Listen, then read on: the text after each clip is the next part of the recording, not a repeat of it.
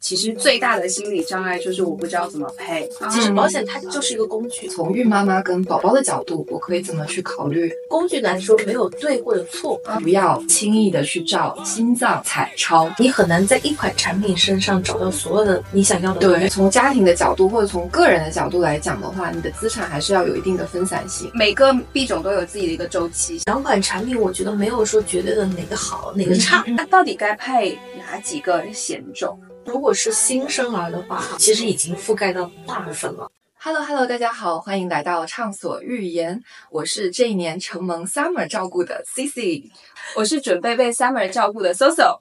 Hello，大家好，我是大家口中可以照顾所有人的 Summer。呜、哦，欢迎 Summer！今天呢是搜索千里迢迢从厦门赶到了深圳，特地来跟 Summer 请教关于育儿啊，还有包括就是妈妈、宝宝和家庭保险的一些配置。那我们先请 Summer 先简单的自我介绍一下。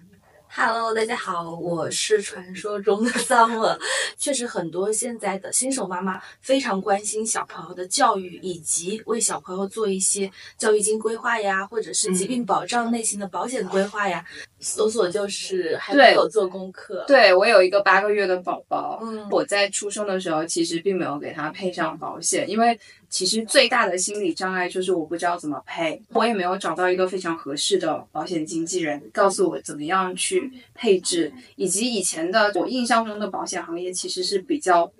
呃， Sale，对对，会有哈 sale 的部分，而且还会有一些坑，哦，对，嗯对我其实心理上是有一点恐惧的，特意想要跟 Summer 聊一下，我到底应该怎么配？好的，好的，我首先想先跟 Summer 请教一下，因为我们有很多是孕妈妈的听众，还有包嗯括我们的就是小伙伴，他们其实就很关心说，比如说我现在在孕期，那可能从孕妈妈跟宝宝的角度，我可以怎么去考虑，我去选哪一些保险来保障我？因为现在很多妈妈，她可能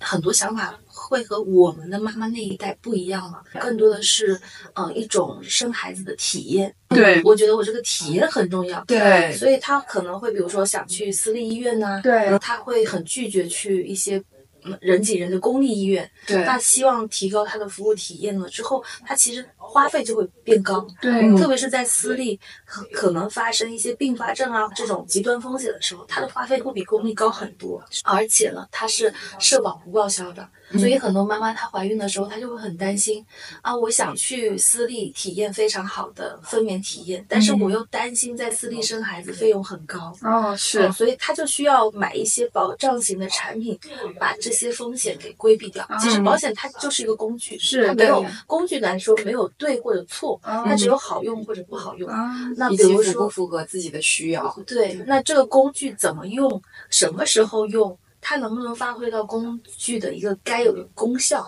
那就是这个工具你挑的好不好了。那对于很多，比如说孕期的妈妈呀，她其实可以选的产品现在也很多，特别是现在这疫情放开了，呃像我的客户里很多妈妈还会想去香港生娃，呃，去美国生娃，去加拿大生娃，她可能挑选保险产品就要更加的极致，保障到她在海外生孩子的相关的风险。那在这种背景下，其实保险公司也开发了很多的产品，嗯像现在香港就有孕期就可以买的重疾险，在怀孕的时候， 妈妈就可以买一个重疾险给小朋友。哦，那小朋友出生之后，就自然这款重疾险就可以保障小朋友终身的重疾了，哦而且它可以规避小朋友出生之后可能潜在的一些先天性的疾病风险。一方面，它可以嗯让妈妈的呃心理压力会小一些，嗯其次呢，它可以提前去规避一些风险，而且像很多妈妈，嗯，你比如说刚出生的宝宝，他可能六个月、一年都要母乳，你都不想出远门。。对，嗯，所以他可能这个时间，比如说购买重疾险，特别是哦去那到香港，港，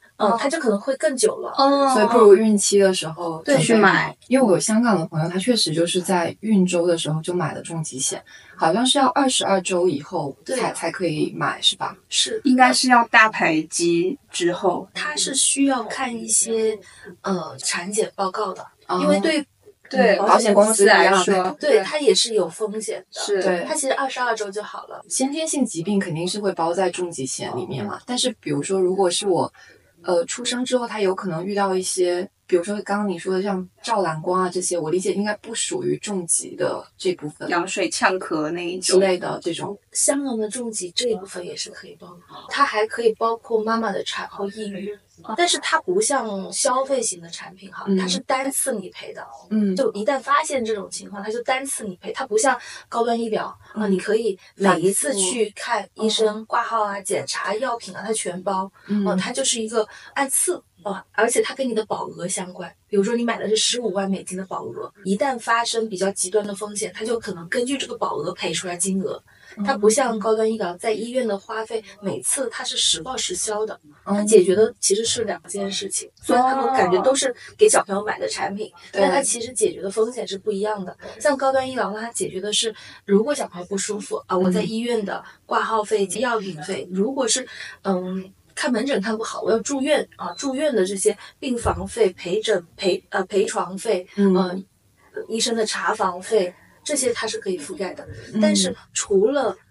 治病本身，那像重疾险，它能覆盖的就是小朋友如果发生重大疾病，哦、保险公司可以一次性赔出十五万美金。那这个十五万美金不一定要用于治病，哦像家里请阿姨、请护工，甚至家里还没有还完的房贷、车贷，以及如果有一个家庭成员需要呃停下来工作照顾小朋友的，他的收入损失都是可以用重疾险去覆盖的。就你两个想要 cover 掉的风险，嗯而且他们其实是互为补充的，我是这么理解。对因为其实我也是给自自己的小朋友是配了重疾，但是我当时没有在孕期配，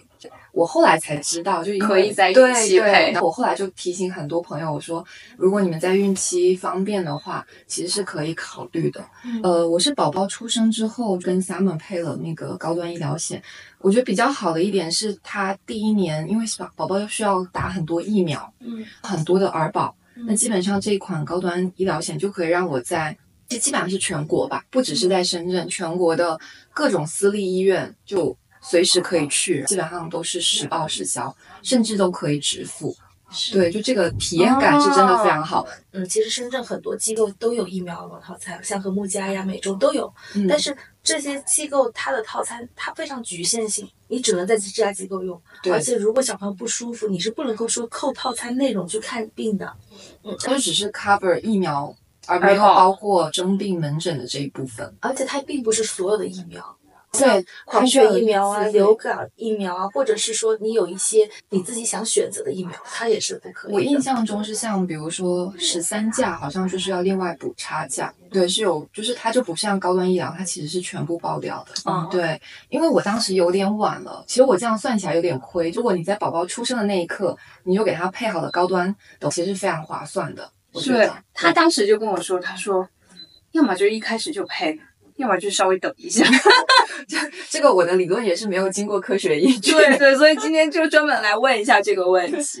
因为作为保险公司，它希望给你的是一个全面的医疗体验，嗯不仅仅是说啊，我我有哪些东西，就像一家机构，它可能我有 B 超，那你就疯狂照 B 超。 啊 哦就这里要特别 mark 一点，就新生儿宝宝出生的时候，不要轻易的去照心脏彩超这件事情。新生儿大部分他的那个卵圆孔是没有闭合的，对，对，就会被判什么先天性心脏病，会会导致你的重疾险就很难配，对，就会被拒保，或者是说会有有条件的那种。除外责任呃，除外责任，哦对，就这个特别重要，因为有一些医院它其实是，比如说我有什么样的设备，我就会给新生儿做什么样的检查，但是这些检查不一定是必要的。嗯，但是他的医疗记录都会，医疗行为都会被记录下来。对，就会导致你后面想要去配备一些保险的时候会出情况。满月之后的体检，它就有一个这个照彩超的这个行为，我就说不照。我可以先问一下一个非常基础的问题吗？嗯我们刚才有提到说有几种类型嘛，嗯有就是储蓄型的，嗯还有是消费型的，还有什么样的类型？重疾就是他可能想了解，先把类别先分好，你是说重疾险之后在保险他应的该这是个所标有的里保险。我们从大的分类上应该是有它其实可以从不同的维度去，刚才说的是一种分类方式，比嗯如说呃消费型的、对储蓄型的，对，呃，然后储蓄型的还分有分红的，没有分红的，分红高的，分红低的，消费型就是我理解上就是一次一次的嘛，我一今年年一年我一一年交完，下一年就是再交下一次的费用。是储蓄型它有点像，其实像是一款呃，你交了一定的期限，它会在理财规定产的品对某一点某一段时间，它会返还给你一定嗯的分红。对对是，那就是其实大类上就分这两个，也不是。刚才我们说的是它的，呃，消费行为、哦是消费分为行为消费呃消费型的，还有储蓄型的。哦哦但是它在不同的维度，比如说它还分呃保障终身的，嗯或者是短期的，还有就是中长期的，它是根据它的时间来看的。不同维度的划分，不同的产品。嗯也就是说，消费型和储蓄型它都可以有分终身的和一段某一段时间的对，嗯的所以不同的产品，所以你可以排列组合出来很多个，就啊有点像那种矩阵矩阵式，对对对对我这边还想要问一个比较小白的问题，就对于一个孕妈妈来讲，我本能的觉得我要给我的宝宝配一款产品，我这个问题可能有点过分，但是还是想要帮对大家问一下，帮大家问，因为我们会有一你些会你会怎么去？可能我的预算也没有到高端医疗险的这种对情况，你对会觉得会推荐他们先考虑什么样的产品或者是品种？我觉得你很难在一款产品身上找到所有的你想要的对东西。对吧对，那在现在这种市场上呢，你如果预算有限的话，你可以分开几个产品去搭配。那像刚才说的医疗险，如果没有配到像高端这种需求的话，你可以买一些终端医疗，哦、或者是终端医疗里面仅住院的产品，或就是者不 cover 门诊，嗯只是把就是住住院院那部分因为住院呢，他为什么要去买住院的产品呢？现在疾病发生的频次可能会比以前高了。像举个例子，最近很流行的支原体肺炎，那你如果支原体肺炎，你是用医保卡去公立医院，它可能是两三个人一个病房，你是很遭罪的。你晚上自己也睡不好，小朋友也睡不好，嗯还可能跟隔壁床交叉交感叉嗯染。啊所以住院虽然它发生的频次不高，它可以这个产品也是可以降低到你可以接受的保费里面去，把这个极端风险给规避掉的。嗯嗯，所以你就比如说你买个仅住院的产品，能够去至少公立国际部，这个风险你可以很安心的把它剥离开来了。其次的话，我觉得重疾险是一定要在一岁之前给他早点买的，因为嗯一岁之前买的话，首先它的保费便宜，其次它是完全的标题，就等你比如说小朋友大一点嘛，你要入园检查了，入园体检了，很多家长。他才第一次带小朋友去做一些检查，你一旦做检查，他可能相对来说就会发现问题，那发现问题了之后，他之后能不能买上这些产品，就要打一个问号了。所以在他没有做这么多精密检查的前提下，早一点在保费又可以控制的前提下，保费又最便宜的前提下，那早点买重疾险也是很好的。我我想帮这个小伙伴们再问一个问题，就刚才讲到说重疾险在一岁之内买是最划算的，嗯那大家其实会想知道说到底有多划算，就差价嘛就它的有一个。区是不间是有个区间这样，或者说它有个对比，比如说你一岁之前，比如说这一款产品在一岁之内买是多少钱，等到你几岁的时候，它买会是多少钱？如果是一样的五十万人民币的保额，内地的话应该六千左右，嗯，香港每的一话年是吗？对，嗯香港的话大概是五千左右，我觉得它会便宜一些。如果是说一岁到十岁呢，它的保费可能会增长大概百分之三十左右。我可不可以这么理解？如果假如说一个小朋友他在零到一岁买是五千，接下来他每一年都是五千，对，但是如果他是一岁以后买，嗯那就是比如说是六千五，然后之后每一年都是六千五对，对到十岁在你所缴保费的选择的这个区区间间内内，哦都是这么多钱。因为其实它每年虽然每年是多，比如说一千五，但是其实累积下来这么多年就多了很多。对，而且你的保额是恒定的，对。一样的。嗯，所以你会非常推荐大家要买小朋友的重疾，就尽量在一岁之前买。我是建议，如果预算有限的，你可以先买小小的一个保额，嗯，然后再慢慢加上去。那加上去的时候，它的那个系数就是会变化嘛？对啊，系数就是按他大一岁的那个年纪买了，嗯大那概他一是百两岁的这个价格一直买二十年，如果一岁买了就一岁的价格买二二十十年，年，嗯，但是它发挥的作用不一样的是，你一岁买，它投保人身故豁免这些功能，它就可以持续嘛，你就把这些功能又发挥出来了，所以就是早买早享受，你可以这么理解。哦包括说，它也可以分阶段性的买嘛，就比如说二十岁，呃，你可能在家长这个可以接受的预算范围之内买一个五十万人民币的保额，但是当他自己三十岁了，他觉得五十万的保额太少了。我觉得家庭成员增加了，我的这一个责任变大了。我觉得至少要买到一百五十万，那我就再加一个一百万的保额。但是那个时候可能就比二十岁的时候贵很多了。嗯，所以能在预算比较能接受的范围之内，尽量的把保额做做大一点吧。我觉得早早买，然后早买自己可接受的大头宽裕了一点的。对哦，对，但是前提一定是大人的保障先配好了。哦，再配小朋友小朋友的，嗯，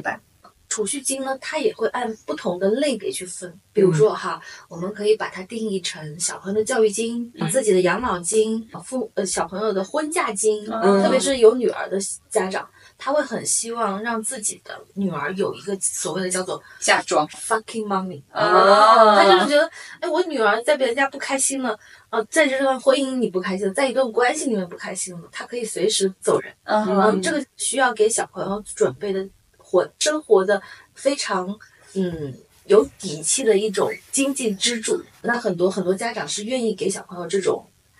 经济支柱其的。实我记得我小时候，我妈也给我配备，升学可以领一笔钱，然后结婚可以领一笔钱，对对对对对但，是好像就最终就那个时候收益很少，，对，其实你拉对长线去看的话，它每年的年化就很低。低，没但是错，当时他可能是用一些营销术语，会用某一个方式去把那个数字算得很高，嗯让你产生误解。你现在实际返回来去看，就想说，当年我妈到底买了个什么？对对，因为其实如果你买的是人民币的产品呢，人民币的贬值是非常剧烈的。你想想对，以前我们的万元户那是很有钱的人了，嗯是不是？但是现在你放在一万块钱都买不了啥的，对嗯。所以如果想买这种储蓄型的产品，你的货币标的很重要。嗯，所以就是如果说买储蓄型的，可能买一些，比如说以美元或者是对它其相对他的来计说，价，它相对来说对比人民币，它的保值会更加的稳健。当然，人民币也会呃国际化，但是这个国际化的进程很慢啊、嗯其次就是你一年一个人只有五万的外汇的限额，那你的人民币其实你是很难大规模出去的。嗯，那除了，但是在国内现在的整个投资环境啊，包括说整个的嗯市场都比较相对来说低迷吧。那嗯你在这个钱，比如说放在保险公司，他也找不到一个很好的标的去让你资做到很好的是啊嗯收益。对，那现在国内的增额终身寿险，它的收益也打顶就是三了，在现在报险合一的前提下，它可能只能到二点五、二点六、二点七，都已经是天花板了了。嗯，但是二点多和人民币对其他货币的的贬值速度，它是完全都没有跑过贬值，以及就更别说跑过通胀了。嗯，那比如说今年开关了之后啊，二月份、三月份，我很多客户会觉得啊，现在美金好高啊，人民币现在换美金很不划算，但是他们可能也咬咬牙买了一些产品了。嗯你你反过来现在看。人民币又贬了大概百分之六、百分之七了。那刨开，比如说他买香港的产品，收益本身就有四五六个点，嗯，那再加上人民币贬值贬值的速的度，嗯那它加在一起，它美金的这款产品的年化可以超过十了，或者说其实是从一个家庭的配配置、资产配置来说，它是确实是需要不同币种的，对对对它是需要不同币种对冲这对种冲风险。对是，如果是比如说小朋友他到了高中或者是读大学的时候，嗯他一次性我们要一年拿出几万美金给他交学费，或者是加生活费，比如说要个五六十万的等额的人民币的时候，那个时候人民币换美金，你就很难说那个时候汇率是多少了嘛。所以你提前存一些美金，按照现在现行的香港的产品好的收益继续放着，哦、那这个就可以做一个对冲，嗯、避免了你那个时候换汇给你带来的压力。啊从家庭的角度或者从个人的角度来讲的话，你的资产还是要有一定的分散性。你对都放在一个币种的话，其实因为市场是波动的，是你不知道你需要用钱的时候，它是在波峰还是波底。对对，你需要用不同的币种去让你的你使用金钱的需求的时候，尽可能是在一个比较平稳的水平线上。对不管美元跟人民币，它都有贬值跟升值的时候。每个币种都有自己的一个周期性，，对它的那个周期性，只是说你自己要用钱的周期你是无法预测的。你的周期和币种的周期尽量能不能去 match 混合到？对，这个其实就会影响到你的挺多的，它可能会给你节省很多的开支，也可能增大你的很多开支。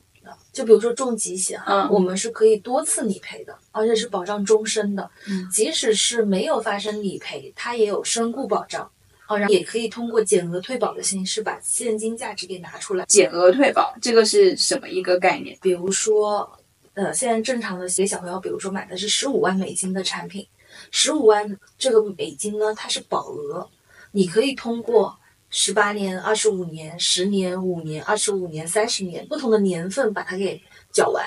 呃，在这个没有缴完保费中间呢，很多产品它是有保费豁免功能的。啊，就比如说，嗯、买完这款产品，第二年不小心就发生重大疾病了，那我后面的呃二呃十八年，嗯，就不需要缴保费了。这个就是有保费豁免的杠杆功能，但是嗯同时，香港的产品它是有分红的。你如果发生重疾的时候，比如说是在我举个例子啊，三十岁，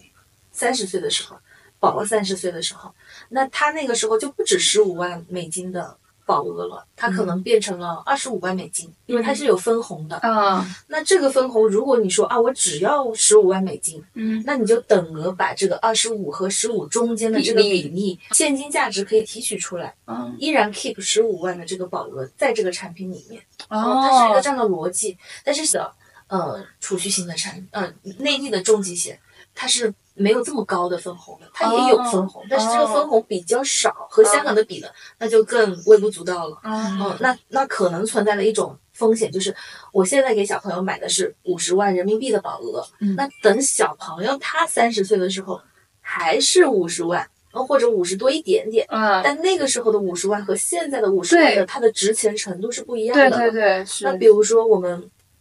举个例子啊，像我妈妈她做那个心脏起搏器的手术，嗯那可能是呃十几年前、嗯那个手术，可能她用最好的设备，可能就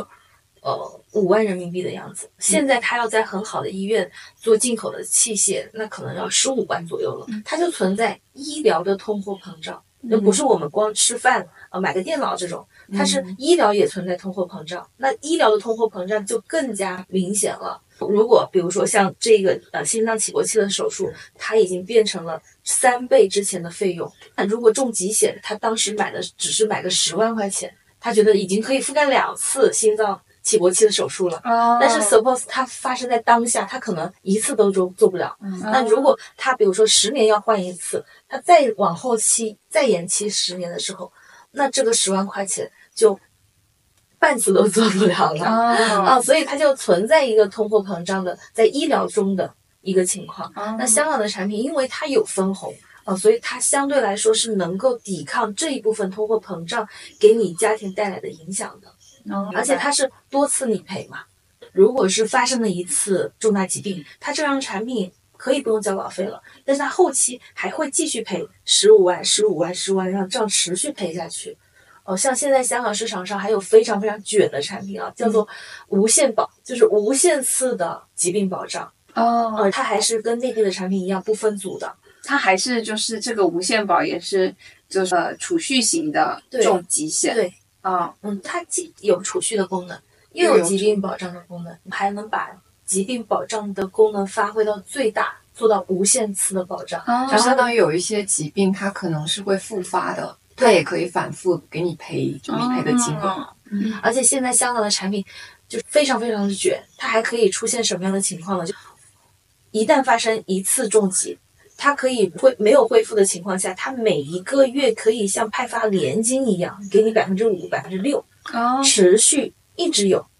哦，它就避免了除了治病，你这中间还要日常的开支的这些费用，它都帮你负担得了。所以香港的产品在产品功能上面是非常非常卷的。小朋友的重疾险的话，我基本上百分之八十的客户都是选香港的产品，哦那百分之二十的客户要不就是公务员啊、银行的呃不能出境、呃买不了，啊，哦或者是有一些家长比较传统的潮汕家长，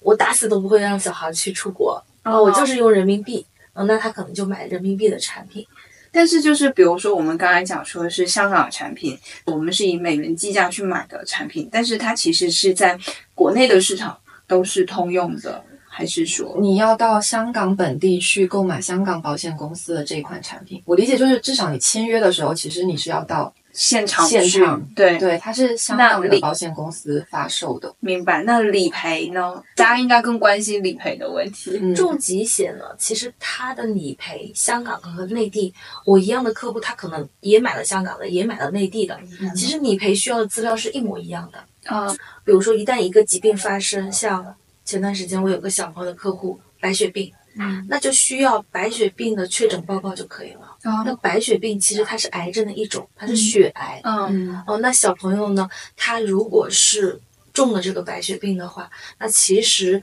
他就需要拿着呃确诊报告发给我。那其实香港和内地一样的流程，但相对来说哈，香港呢需要你有一个香港银行账户，它的那个理赔款项是直接在你的打给你的香港银行账户的，哦它是不能说啊直接一步到位打到你内地的，嗯但是这个钱打到香港的银行账户，你再拿回来也是方便的。内地的这个理赔呢，它因为它本身买的是人民币嘛，它就直接打在你人民币的账户里了。就它的优势可能是更快的、快捷得到你的人民币账户。你可以这么理解，嗯而且内地的产品还有一个优势，就是它的轻症和中症是可以豁免保费的。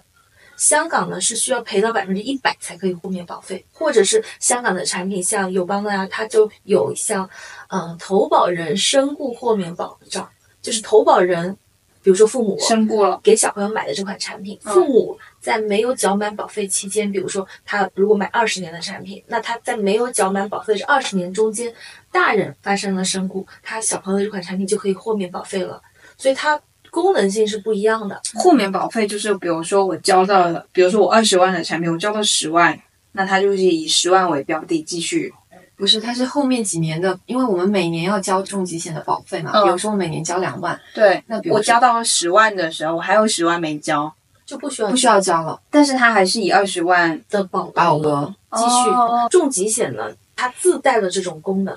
内地的产品呢是，如果这个受保人啊、呃他发生了中症、轻症，它可以豁免保费。嗯那香港呢，它是需要赔到百分之一百，发生百分之一百报销的疾病，它才能够豁免保费的。所以它是不一样的，我感觉是它。他们对他们设计的功能照顾的点其实是不一样的。所以它两款产品，我觉得没有说绝对的哪个好哪个差。嗯嗯我觉得在预算可以接受的前提下，两边都买是没有错的。嗯，因为香港的产品呢，它能够覆盖很多内地没有的功能，就比如说对，呃，很多精神类的疾病，阿尔茨海默症呐、呃，这种精神类的疾病它都是可以覆盖的，包括说先天性疾病啊，甚至是自杀。内地的产品呢，它也有很多优势，就比如说我刚才说的轻症、中症豁免保费，内地的产品它相对来说购买的方便程度会高很多，在微信对上就可以购买对了。对香港的产品是必须要来香港做一个实名认证，嗯证明是我本人来香港买，不是别人包包括小朋友也是小，朋友不需要。啊，嗯，大人，呃，年满十八岁的投保人是需要来香港做一个认证嗯的，但是小朋友作为被保险人，他没有满十八岁是不需要来的。不需要啊，我看到那些产品之后，我会发现，哎，内地的产品它是写在计划书上面的，嗯它不像香港的产品是有非保证部分的分红的。嗯香港的产内地的产品呢，它是计划书上是多少，它就就是是多多少，因为国内的监管非常严格，嗯哦它不希望保险公司成为一个有风险的比标的。啊，哦，所以对于国内的养老年金也好，增额终身寿也好，你看到计划书上面所见即所得，它是刚性兑付的。啊，哦，不是我我就会觉得，哎，这个产品挺好的哈，完全是一个无风险的标的。嗯，当然那个时候，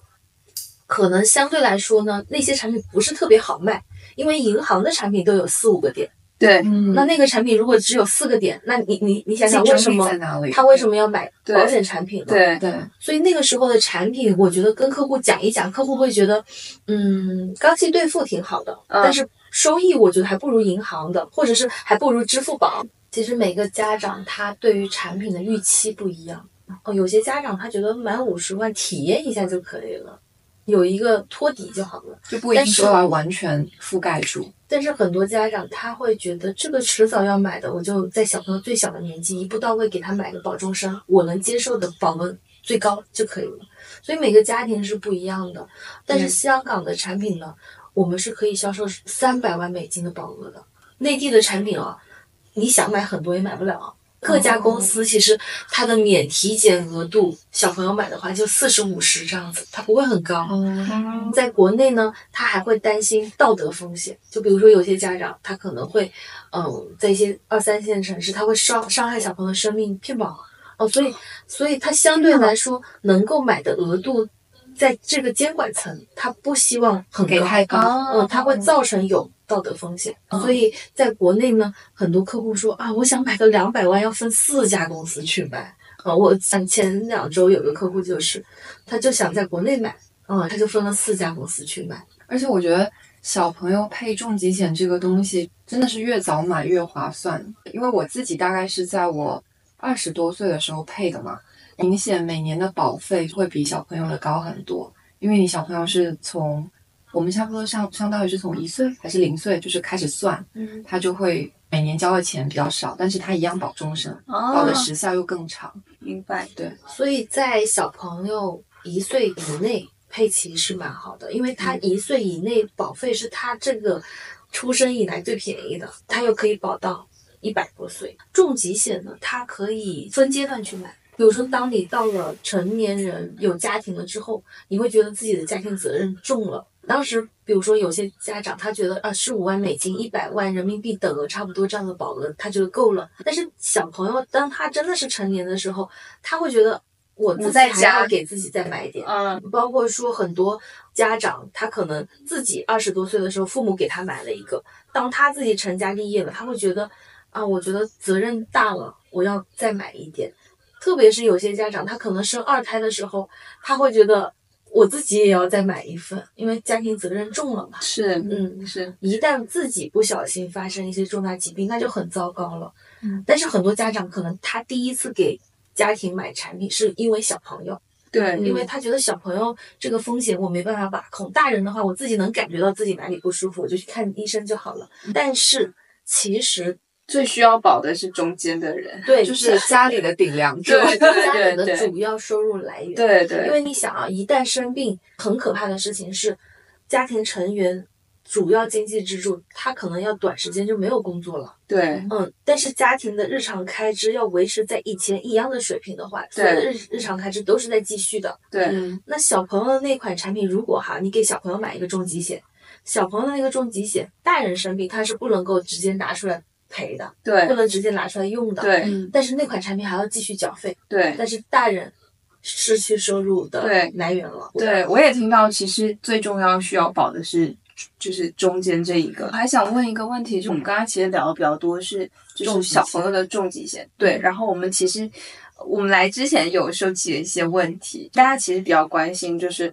我该到底该配哪几个险种？我们刚刚有提到说重疾险，还有其他，商业类可能高端医疗类的保险，对嗯还对有其对他，比如说像单纯储蓄的类型，对我就之是前了解到的主要是这些。对对其实配哪种类型啊，我觉得是千人千面的。嗯但是你从一个基础逻辑上面理解，那就都配齐嘛。嗯大人、对就是成年人不做选择题。但是如果是说哪个家长他可能家庭情况不一样，收入结构不一样，家庭成员的构成不一样，他可嗯能就变成了一些排列组合不一样的方案出来了。那比如说，呃，你们在厦门，其实厦门能够使用高端医疗的场景就很少。对嗯嗯，很多厦门人或者是嗯、呃我厦门的客户，他可能更多的信赖的是公立国际部、公立医院，他会觉得我都有医保去这些地方了，我干嘛还要买高端医疗了？所以，像对于这个城市，他可能就不太适合高端医疗的客户画像。对嗯嗯，你说这个产品重要吗？我觉得是重要的，但是它都没有这种需求或者使用场场景，景，对它就像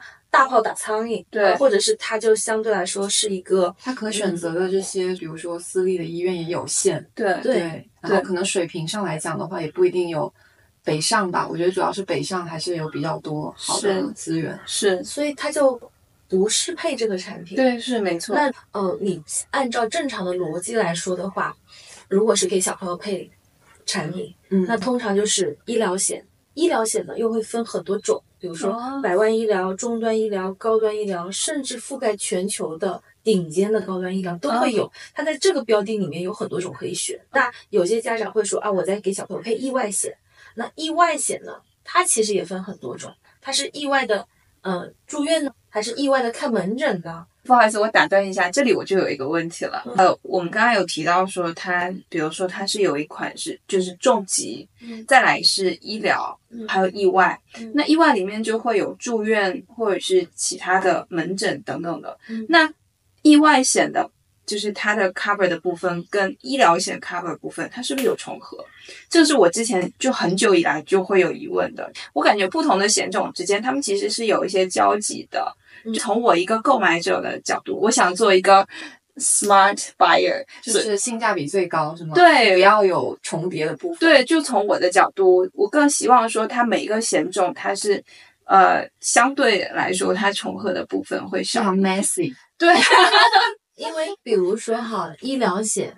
其实这两个产品是相互补充的，嗯就跟重疾险跟医疗险这两个打类相互补充是一样的。比嗯如说意外险，那现在的市场上，比如说举例子哈，像深圳市场上主流的意外险呢，它能够覆盖的像意外能够去到和睦家啊这种定向的产品。有些家长他会觉得我意外再去和睦家，平时的我就去公立国际、去港大国际啊，它这两款产品就可以做一个组合，因为你买的终端医疗它是去不了私立的，那你买的这一款意外险呢，它是去不了其他机构，它只能去和睦家的，它会做一个补充，哦呃，相互补充。哦，那如果是有些家长，他会觉得我都有高端医疗了，我就不需要意外险了，哦我所有的疾病发生的在医院的费用，不管是公立、国际，还是私立，还是香港、港澳台这些，我都能覆盖，我就没必要买意外险了，因为对，高端医疗里面也包括意外的齿科啊、呃意外的门诊，甚至是住院、手术、哦都可以包括。嗯嗯，所以它这两款产品看你要怎么去买，嗯哦并不是说我一定要这两个产品都要，嗯，他们俩浪费了，不嗯，是。对对对对就我对，会觉得说，可能买自己在挑选保险的过程当中，确实是很需要有一个非常专业的人。首先，你要先把自己的诉求说对出来，那对他可能要根据你的诉求去排列组合，怎么样才能满足你的需要？因为对确实每个人想法真的是第不一样个是其实是预算，对这个很重要，嗯你有多少钱来买买买保险？对，第二是指我们刚才讲诉求，嗯，第三个可能是家庭的结构，嗯， 对，比如说你有多少人口，有多少经经济支柱，大家是否都稳定，类似于这样的情况也会影响整个保险的配置的走向。是，所以我有时候觉得自己像个医生。对我经常客户对我就说你大概是个什么情况嘛？对我就会跟他聊，聊完之后，我助理就会给我整理一下客户的一个需求，我就感觉自己在把脉， 对，每一个点是，是就是 有怎么揪对地方？是不是对呃，需要把客户相对来说有限的预算发挥在他需要覆盖的最极端的那些风险上面。对，嗯，因没为错保险它没有对或者错。对嗯嗯，然后它其实就是个工具，你要用好这个工具，把这个工具能够发挥它到这个工具该有的那些功能，对，这个就是买保险的一个我觉得最重要的东西。是，但是我觉得呢，就因为我们是一个很 open、很信息透明的商业社会了，这嗯个肯定是一分价钱一分货的。那、我有些客户他会说啊，我要我我既要又要也要，他会说、哦为什么我朋友的那么便宜？我说那消费是消费型的，它不需不保证续保的。嗯因为像重疾险哈，它可能发生的情况是什么样子？我今年买这一个很便宜的，可能二十五块钱，我假个举举个例子，二十五块钱。但是明年如果发生了这种非常极端的风险了，他买不了了，你就二十五块钱买个体验一次报销就没了，一次理赔就没了，你后面就再也没有机会买产品了。所以像这个，嗯，你感觉自己占到便宜了，但是有可能后面又留下隐患了。那风险是很大的。对，那体验完这一次之后，所有的风险全部都要自担了，因为你的报告上面已经发生了这些既往症啊，或者是理赔过。还有一个问题，其实也不叫问题，呃，我们其实以前旧的时候的一些保险经纪人，就是我们以前认知里面的保险经纪人，他可能他供职于某一个保险公司，所以他其实推荐的产品，它都是单一公司的，对单一公司的产品，它其实比较偏向于就是 hard sell 的那种模式，就会让你觉得他一直在推销他的。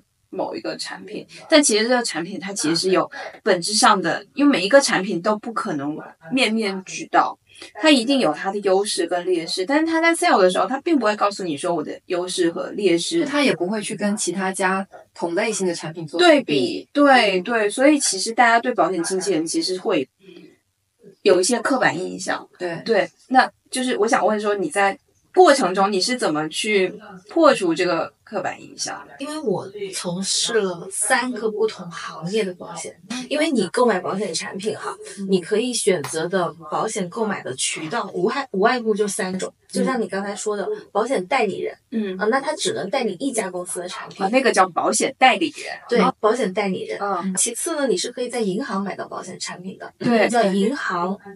银金贷渠道吧，你就可以银银保渠道，银啊，保就你可以在银行的客户经理那里买到。对但是它不仅仅是卖保险，啊，它也卖银行的其他的产品。对嗯那像我呢，现在已经是叫做保险经纪人了，我可以站在客户的立场上去帮他在各家保险公司的产品里面挑选最适合他的。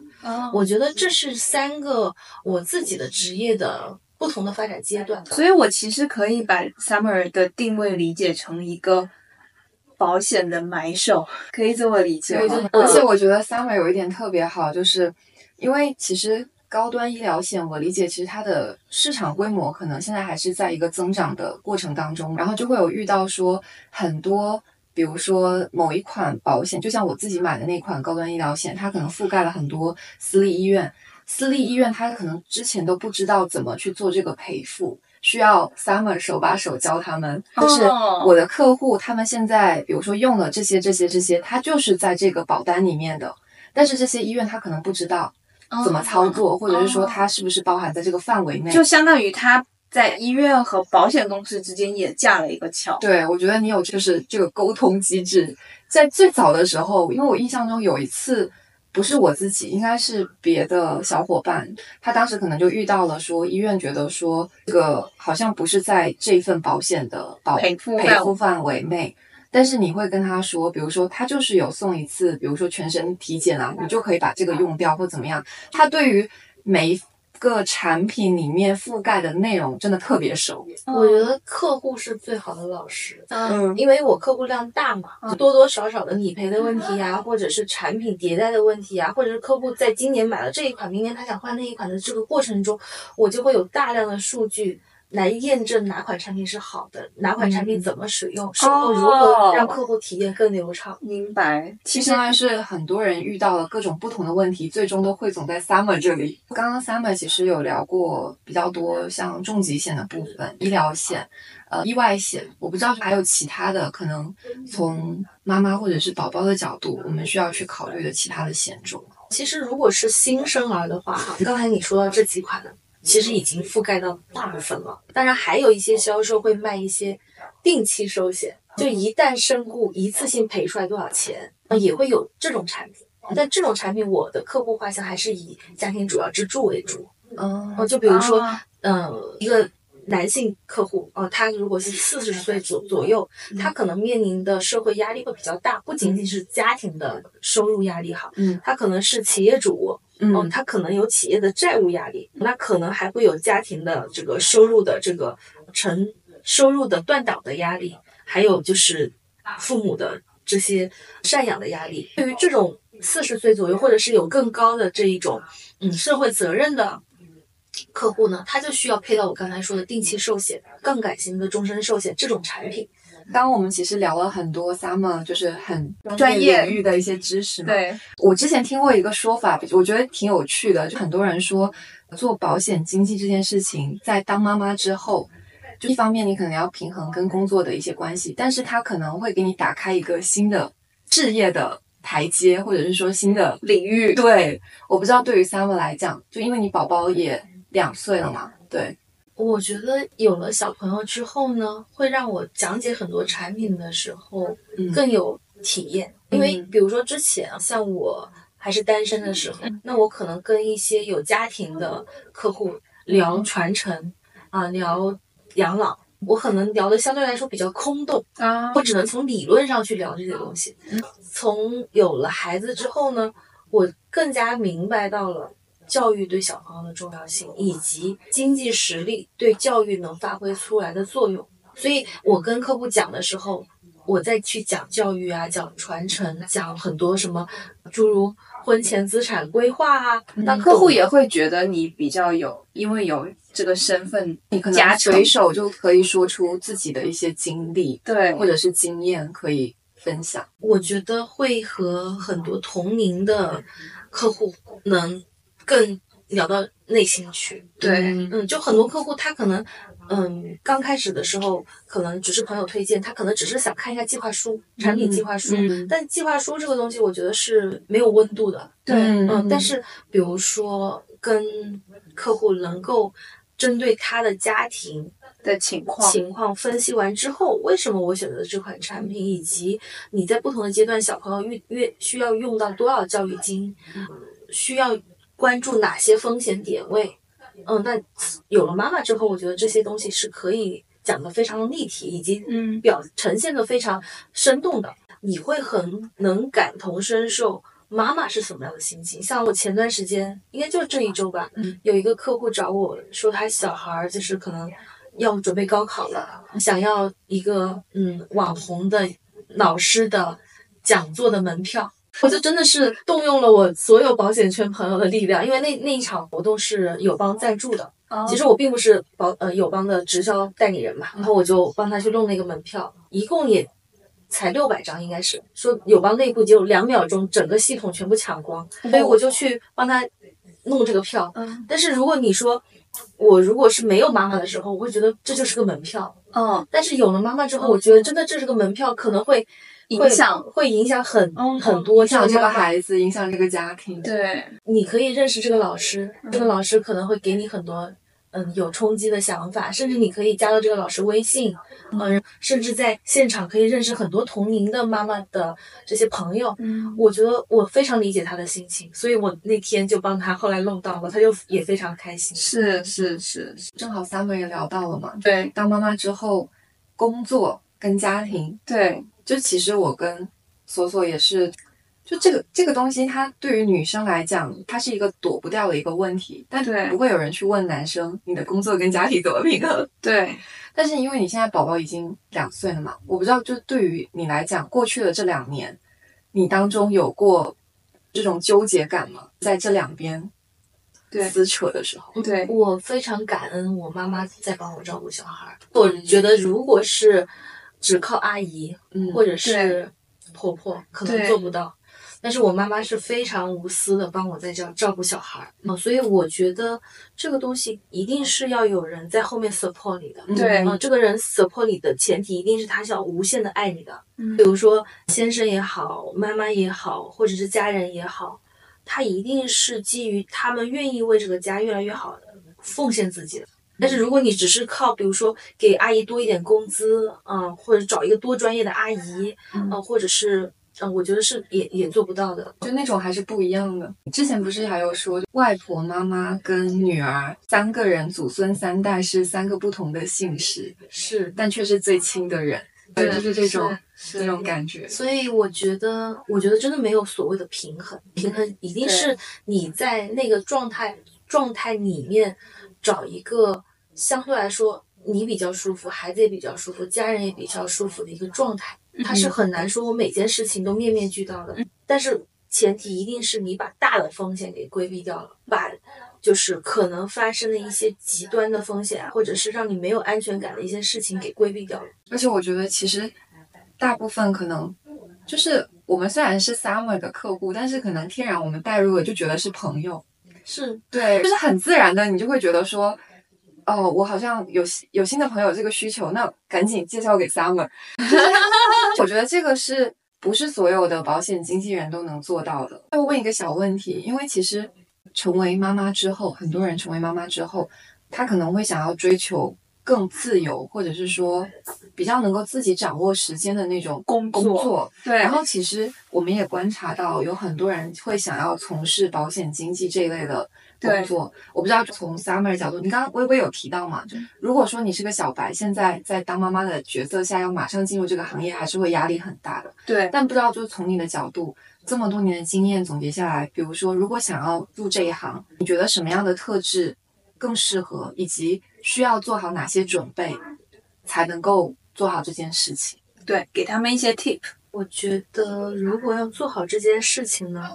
很多人可能会看到这件事情很光鲜亮丽的那一面啊，比参如加说各种活动啊，对，比如说 summer 好像每个月都在玩儿，啊他们去加拿大了呀，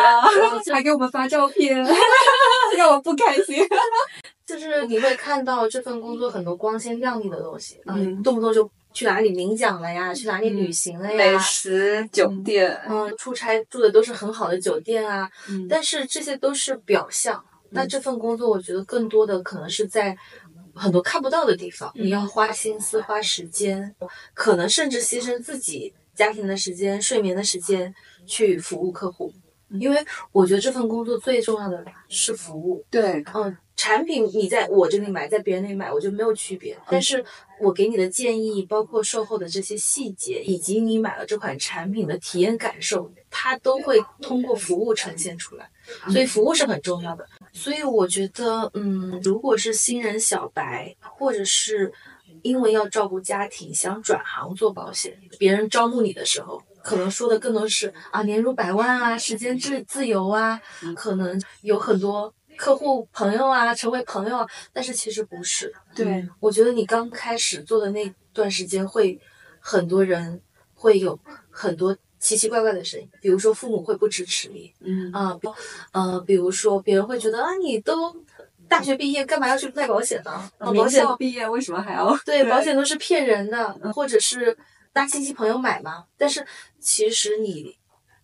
要打开自己的客户圈，或者是在刚开始做就很坚定自己的意志，你就是要坚持做这件事情。对于小白来说，对于刚入行的人来说是很难的。对对嗯，我那很你可能幸很长时间收不到正反馈。嗯对就它这个链条其实是，就比较 summer 长现在到这个阶段，其实也是你刚刚说的嘛，也有十年、十多年的这样的一个累积了。它不是说我今天做了，马上对我接下来就就能对够马上一步到位。，对，是所以对于很多转行或者是因为照顾小朋友，嗯、现在要改行做这个职业的人，嗯我觉得我第一个是反应是劝退的。嗯、我觉得刚刚 summer 提到一点，你得想清楚，你是不是真的想做这件事情，以及你对做这件事情的出发点，我觉得也很重要。对就如果你是奔着什么年薪百万到处玩啊什么的，那可能这个事情本身并不是你想的那样。对对，它和所有的工作一样，是需要经验积累，是需要资源积累，是需要非常非常自律的。它并不是说啊，因为它很自由，所以它是完全开放式的放养你自己，不是。好呀好呀，那今天特别特别开心，邀请到了 Summer 给我们。小白搜搜，还有其实也是小白的 CC 科普了很多知识。其实 Summer 自己比较常活跃的频道是在小红书嘛，是呃可以找到是 Summer 小姐姐还是什么？我的小红书的全名是夏天小姐姐桑哦巴。夏天小姐姐，嗯，对，可以找到她。再次感谢 Summer，嗯对，谢谢谢谢，不不客气，下次欢迎再来玩。好的，拜拜， 拜拜。